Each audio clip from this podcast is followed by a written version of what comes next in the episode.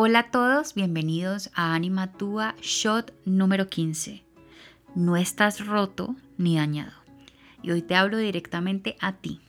A ti que de pronto, justo hoy que estás escuchando este shot, estás pensando en qué me pasa. En estoy mal, en me dijeron que ya debería haber superado lo que estoy viviendo, en algo no está bien en mí. No, no estamos rotos, no estamos dañados.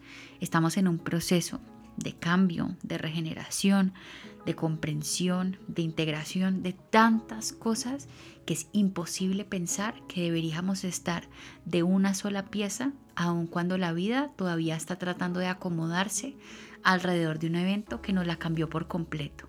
Porque procesar de manera natural, de manera intuitiva, una pérdida, independientemente de cuál sea, no puede ser sinónimo de enfermedad. Y yo sé, yo sé que es muy difícil no escuchar todas esas voces de las personas, eh, de este ruido externo que nos dice que algo debería ser diferente o que nosotros deberíamos ser diferentes cuando no es así. Cuando cada quien tiene su propia manera de darlo todo, de intentarlo todo y de seguir luchando.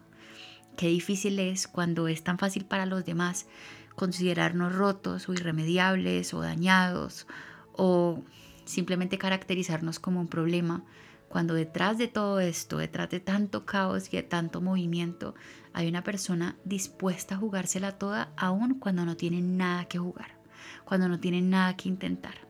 Entonces no, yo sé que es muy fácil despertarse un día sin ganas de nada. Yo sé que hay días en los que la ausencia pesa mucho más que cualquier otra. Yo sé que son momentos en los que parece que la vida se nos escapa, parece que estuviéramos solo a una decisión entre la vida y la muerte, y encima de todo nos dicen que estamos mal. Acordémonos y acuérdate tú, si estás en proceso de duelo, que aquí no medimos por tiempos, ni logros, ni pasos, que aquí estamos nosotros frente a un proceso que nadie puede entender, intentando darla toda desde lo que somos, desde lo que tenemos y aún así también buscando herramientas que nos funcionen, que nos resuenen y que nos ayuden a sanar, sabiendo que la herramienta más importante somos nosotros mismos. Entonces por hoy, por hoy permitámonos no escuchar esa vocecita, tanto en la cabeza como la voz externa, que nos dice, ya supéralo, o que nos dice, ya ha pasado suficiente tiempo, o que nos dice, no puedes llorar más.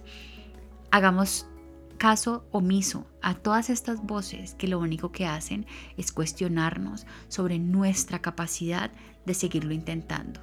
Y es que al final no se trata de capacidades, se trata de decisiones. Y pensemos por un momento, si a veces en los días más grises o en los días más difíciles hemos tomado la decisión de dar un paso hacia adelante o un paso a un lado para evitarnos este torbellino y esta espiral constante de malos pensamientos o si más bien nos hemos rendido ante una situación que parece haberse salido de nuestro control, pero que aún nos muestra un pequeño espacio por el cual podemos entrar a cambiarlo todo. Y sí, no estamos enfermos ni dañados y lo que tenemos no es incurable. Y puede que sí, se nos haya roto el corazón en mil pedazos ante la pérdida de control, ante la pérdida de eso que hemos amado con todo nuestro corazón. Pero lo que la gente a veces no entiende es que está en nosotros recoger esos pedazos y empezar a pegarlos uno por uno en la medida en que hacen sentido, en la medida en que escogemos tal vez reemplazar unos pedazos por otros y nos vamos dando cuenta que si bien esto no se mide en pasos o en porcentajes, nosotros nos vamos pegando, nos vamos uniendo y nos damos cuenta que estar roto no está mal, porque nos da la oportunidad y nos abre paso a crear algo completamente nuevo que valga la pena.